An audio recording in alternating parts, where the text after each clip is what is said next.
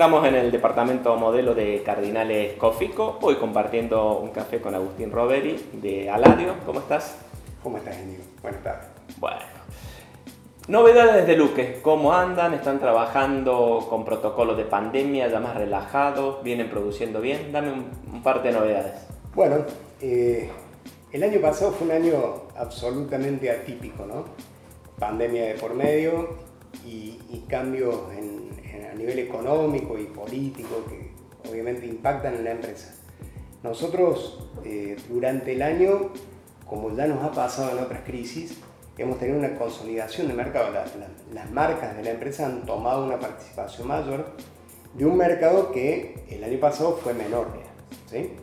menor sobre todo por algunas, eh, digamos, algunos cambios, algunas limitantes que no habíamos vivido antes, porque siempre tuvimos algunos problemas en cuanto a la demanda, por situaciones económicas y demás, la demanda podía fluctuar para arriba o para abajo pero nunca habíamos tenido un problema del lado de la oferta. O sea, hoy, eh, durante el año pasado, estuvimos muy limitados a producir lo que podíamos, por, por problemas sanitarios fundamentalmente. A veces se te queda, digamos, en el caso nuestro, que tenemos más del 85% de componentes nacionales integrados acá, eh, te quedabas sin un tornillo y no podías hacer una ropa. Eh, o cerraban sanitariamente una zona y te quedabas con una demora de un par de días. O cuando habilitaron la parte logística, que nos hacían hacer eh, como aduana en las provincias, el flete que normalmente era de un día para el otro, o sea, nosotros lo hacemos con camiones propios, te demoraba, pasaba de demorar de dos y hasta tres días, con los limitantes de circulación y Entonces, hubo que aprender a trabajar en este entorno, pero claro, el hecho de ser productores nacionales, el hecho de tener muy integrada la cadena de, de suministro, nos permitió tomar participación de mercado. De cara al 2021, el desafío es mantener esa participación de mercado con una situación epidemiológica, no sé si más controlada, pero en donde ya es como que al enemigo ya lo identificamos, es como que ya aprendemos. Nosotros, por otro lado, tuvimos un incremento en la dotación de personal, estamos de nuevo por encima de las 1.550 personas, también motivado por la participación de mercado que estamos teniendo, pero por la situación epidemiológica que te condiciona a que si tenés una persona eh, que es positivo, tenés que aislar a la célula, de trabajo. Y bueno, también nos ha enseñado a trabajar en células. cuando nosotros trabajamos en manufactura celular, lo hacemos hace mucho tiempo. El mismo concepto podríamos llevarlo a los sanitarios Es decir, una célula implica que el operario es multifuncional. ¿sí? esa multifuncionalidad hoy nos viene bien, porque si no viene fulano de tal, puede sustituirlo a otra persona, pero bueno, ese fulano de tal pudo haber contagiado a los compañeros de trabajo. De todas maneras, viste que los indicadores te dicen que en el lugar de trabajo el contacto es mínimo. Los contactos se dan en las juntadas o en los bares que están abiertos. Eh, pero bueno, el desafío para este año es con estas restricciones que van a seguir operando desde el lado de la oferta y del lado de la demanda, tratar de consolidar la posición que hemos tomado. Repasemos eh, qué productos fabrican ustedes y con qué marcas en Luque. Bien, con la marca, nosotros tenemos la planta de Luque y la planta de Rinoceronte. Es, es, como la cenicienta, uno por ahí tiende, me tiendo a olvidar yo. Sí, sí, pero digamos, en Luque a la vez tenemos dos plantas, la de lavarropas y la de lavavajillas. Eh, los mercados son absolutamente distintos en, dimensiones. Un mercado normal de lavarropa es de un millón de unidades eh, automáticas al año, pudiendo llegar a un millón doscientos, aproximadamente un millón trescientos, el mercado total sumando automáticos, centrífugos y no centrífugos. Este año va a ser un año de eh, unas 700.000 unidades aproximadamente. estás hablando 2021. 2021. ¿Y 2020? y eh, había tenido una caída muy fuerte en el 2019. El 2020 apuntó para ser bueno los dos primeros meses, situación de pandemia de por medio, tuvimos tres meses prácticamente sin manufacturar y al final del año hubo un repunte importante y cerramos aproximadamente un 15% abajo del 2019. El 2021, el, sí, exacto, eso fue el 2020. En el 2021 el mercado debería crecer entre el 15 y el 20%. Situación de pandemia de por medio y todo lo demás que pueden hacer que estos números cambien, ¿no es cierto? Estamos en Argentina y, puede haber cambios. Por el lado de eh, los factores que ayudan a que ese mercado se reactive, ahora 12, ahora 18 son indudablemente motores del mercado. Y en la medida en que nosotros podamos seguir fabricando y tenemos algunos competidores que no están pudiendo eh, suministrarse, no por cuestiones relacionadas al país en sí, sino al contexto mundial.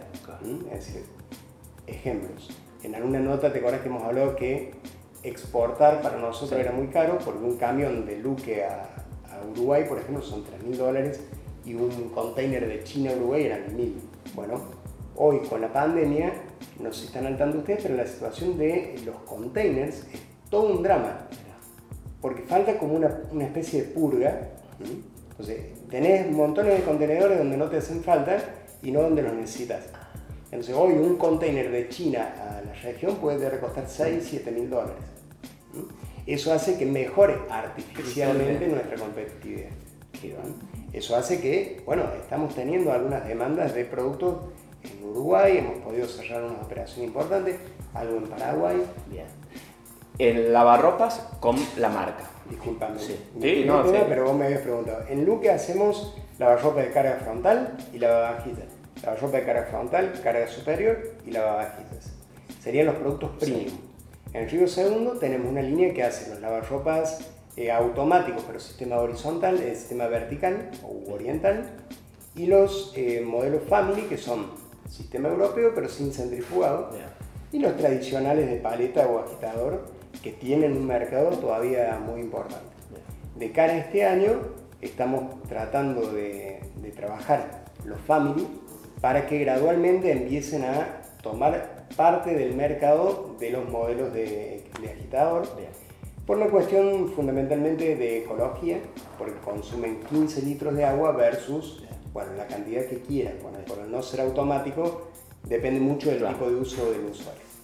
perfecto. Em, ¿Qué porcentaje del mercado de lavarropas automáticos tienen hoy por hoy? Y hoy, Aladio en su conjunto, recordemos que nosotros fabricamos con nuestra marca Adrian, nuestra marca Aurora y nuestra marca Patrio, que tienen cerca del 65% Adrian, un 6-7% Aurora y un 2% Patriot, porque es una marca que tiene un solo modelo y apunta a la gama baja o a la gama de entrada de los automáticos. Eh, más lo que fabricamos para nuestras empresas colegas, estamos hablando de cerca de un 80% de, participación de mercado. Perfecto. ¿Cómo venimos con la eficiencia energética que leo por ahí que otros países avanzan en nuevas clasificaciones? ¿Argentina está bien parado y los productos de ustedes cómo están? Creo que estamos muy bien parados. De hecho, eh, en este entorno donde no siempre la relación entre las empresas y el, y el gobierno son sinérgicas, en todo lo que es normativo, desde toda la vida, digamos, desde hace 20 años, se viene trabajando muy bien a través del IRAM, eh, que te permite ir haciendo adecuaciones en las normas para no perder el tren de la competitividad de calidad o de eficiencia internacional. Argentina hoy tiene una normativa que no solo te mide la calidad de, eh, de, de la eficiencia energética, sino que también te mide la calidad de lavado. Claro. Durante varios años tuvimos una etiqueta que era sui generis, era muy argentina, en donde vos como fabricante tenías que declarar la eficiencia y la calidad de lavado. Puede parecer una tontería, pero si vos declarás mucha eficiencia, digamos, si vos declarás mucha capacidad de lavado, te mejoraba drásticamente la eficiencia y te empeoraba la calidad. Claro. Bueno, eso tuvimos una etapa intermedia de normativa en donde eh, la parte de la calidad del lavado tenía quizás más peso que la de eficiencia. Hoy todos los lavarropas que se venden en el país tienen que estar certificados con calidad de lavado A. Entonces no puedes tener un lavarropa que, que lave G, como, lavaban hace un tiempo. Para lavar A te empeora la calidad de la eficiencia energética. Entonces, tenés como fabricante, estás obligado a generar productos que consuman poca agua lavando en un punto óptimo. Perfecto. Y nuestros productos tienen triple clase A, o sea, es A+++. ¿Eso es una norma internacional o no? para Uruguay, por ejemplo, ¿te alcanza para exportar con esta normativa? Sí, sí, superamos. Pero, a ver, cada país tiene una norma propia. Europa, por ejemplo, tiene una norma en la cual, obviamente, digamos, la, la, Argentina ha copiado algunos parámetros de la norma europea, como por ejemplo la calidad de lavado A. Ahora, fíjate, 20 años atrás nosotros teníamos una participación de los lavarropas de tipo oriental, que tienen una turbina abajo, que son los que más gastan y los que más consumen la ropa, también consumen agua y ropa, eh, que en otros países del mundo no existía, por ejemplo en Estados Unidos no existe, pero en Estados Unidos están habituados a lo grande, entonces un, un lavarropas yankee es ineficiente por naturaleza porque te carga quizás 70 litros de agua. Ah. Eh, por, por, carga, ¿no? Por ciclo, vos tenés hasta 5 cargas. Eh, y en cuanto, en cambio, los europeos tienen un sistema que es mucho más eficiente que te carga entre 12 y 14 litros dependiendo del cubicaje. Puedes consumir 70 litros en el ciclo total. Perfecto. ¿El lava seca ropa es un producto que planean incorporar en algún momento? El lava seca ropa fue un producto que tuvimos. Eh, lo que pasa es que hace ya 20 años prácticamente que no lo comercializamos, lo mismo que la secadora de aire caliente. Siempre hemos tratado, digamos, de desarrollar un poco con lo que les comentaba en el off. Nosotros somos buenos vendiendo lo que fabricamos.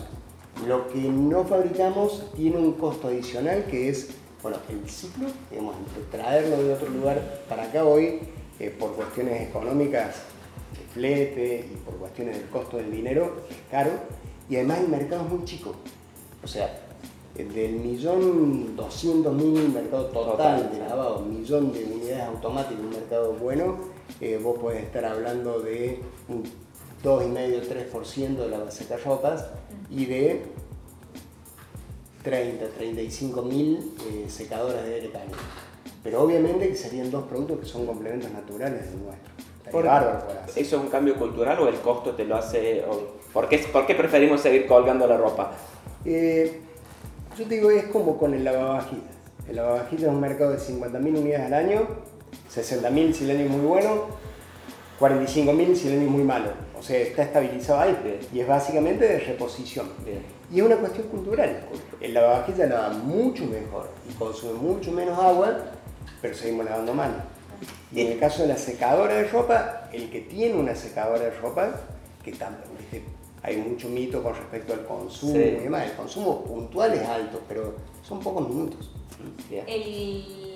¿La venta de lavavajillas creció en pandemia o no? Por lo que mm. estábamos en la casa. No, no fue uno de los productos que ha crecido eh, sin nuestra participación porque no hay productos de otros orígenes, pero no es un producto que ha crecido. Tengamos en cuenta que la pandemia, los primeros meses fueron de equipamiento del hogar, pero sobre todo en electrónica la notebook, el celu, el, el TV y recién después fueron a la casa. El mercado nuestro es un mercado muy maduro, con una participación, digamos, con una saturación por encima del 95% y ya hoy empieza a ser de reposición. Entonces, para vaticinar un poco cuál sería el mercado en una condición normal, tendrías que estar mirando entre 8 y 10 años para atrás. Ese es el mercado que te va a marcar la base. Cuando ves que se venden, tampoco es tanto el volumen, pero el precio, 4.000 Thermomix, ¿qué, ¿qué, está pasando ahí? Bueno, ese es un nicho fantástico, que yo creo que ese sí fue exacerbado por la pandemia. Porque, mm, digamos, eh, durante el año pasado, en, la etapa de confinamiento y demás, todos fuimos todos fuimos chef y demás. Y ese producto, es un producto obviamente muy caro eh, con respecto a la prestación que te da. Pero es interesante, muy interesante. ¿Entre qué producto, entre qué precio y precio tenés tus líneas de, de lavarropas, desde los básicos hasta el, tope de línea? Y estás hablando de un rango de entre 20 mil pesos, un poquito menos, y eh, cerca de 70 mil pesos en algunos productos puntuales se consolida esta tendencia de la, de, la gente de querer tener un 4x4 en el lavarropa, aunque no lo use, aunque lo use esto de, ir a 8 kilos eh, y más de carga, aunque cargue con 4 o 5? Lo, desde el punto de vista del uso o del driver de compra, siempre te van a pedir el lavarropa más, más grande, de mayor capacidad. Por eso nosotros fuimos una gama que tiene hasta 10 kilos. ¿sí? Ahora, el uso promedio sigue siendo en torno a los 3 kilos. Eh, pero el momento de comprar buscas 10, buscas 10, buscas 8 El segundo driver es la velocidad de centrifugado, 1400 revoluciones como óptimo, 1200 como te diría piso para una sí. gama. Ahora, en esta etapa de pandemia, en donde la situación económica también pesó, es como que se polarizó la oferta. Vendemos el barato y vendemos los caros. La gama media es la que más sufrió en caída. ¿Seguís manteniendo colores en lavarropas? Seguimos manteniendo colores eh, complicados en la producción porque esa chapa sí viene de afuera, ah, eh, salvo los colores grises, que esa es producción nacional. Eh, entonces, estamos rearmando la estrategia de los colores, pero si te hablara de demanda de colores, y todos los días. hoy la oferta está un poco más limitada y lo vamos haciendo por, por tandas, tandas de distintos colores y el lavarropa que se conecta a internet, que me parece llegaron capaz que tres años antes de que llegue 5G y, y Sin duda. Fue, fue todo un experimento eh, y hay que medirlo como desde dos puntos de vista. Desde el punto de vista del usuario, yo creo que los fabricantes tenemos ahí un gran desafío que es eh, la unificación de la tecnología. Es decir, hoy en tu casa, si tenés un lavarropa conectable a Wi-Fi y tenés un aire acondicionado conectable a Wi-Fi, tenés que tener dos aplicaciones distintas salvo que tengan los eh, ballets tipo eh, digamos, eh, Alexa y demás. la usabilidad va en relación directa a lo agradable o a lo proactivo que sea la aplicación.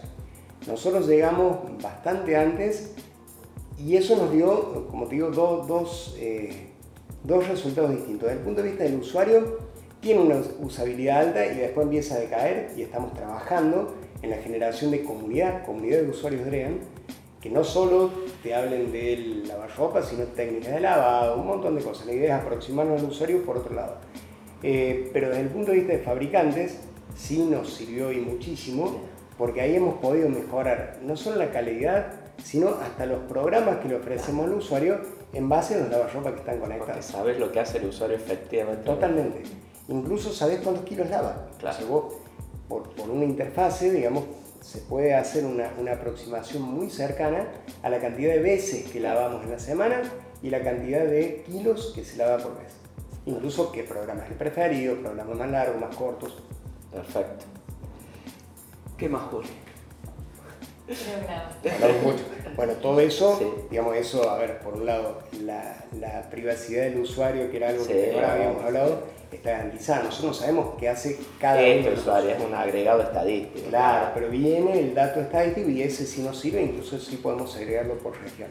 La idea es interactuar con la comunidad ahora aportando datos. Aportando datos. ¿Sufrió mucho tu red de comercios con la pandemia? Ah, eh, si bien no fue el rubro quizás más golpeado, pero ¿cómo quedó eso? ¿Cuántos clientes tenés y cuántos había y cuántos tenés? Eh, no, sí fue un rubro muy golpeado, eh, sobre todo porque no nos olvidemos que muchos clientes tuvieron que salir a vender por e-commerce en un momento que no estaba desarrollado. cadenas grandes han quedado muy golpeadas, quizás los que más han podido sobrevivir son los clientes tradicionales y tradicionales chicos, que adecuaron rápido su estructura, que se movieron de una manera distinta. Siempre les hemos dicho, siempre, hace 20 años que hablamos con el advenimiento de las grandes superficies, las grandes cadenas, el comercio electrónico y demás, los clientes chicos tienen una cintura mucho mayor que los clientes grandes. Em, en cantidad nosotros hoy tenemos aproximadamente 1.800 clientes y bueno, están activos la mayoría, pero con cambios en el mix, en cuanto vendemos a la superficie grande y a las más pequeñas. Perfectísimo. Gracias. Muchas gracias, Gracias.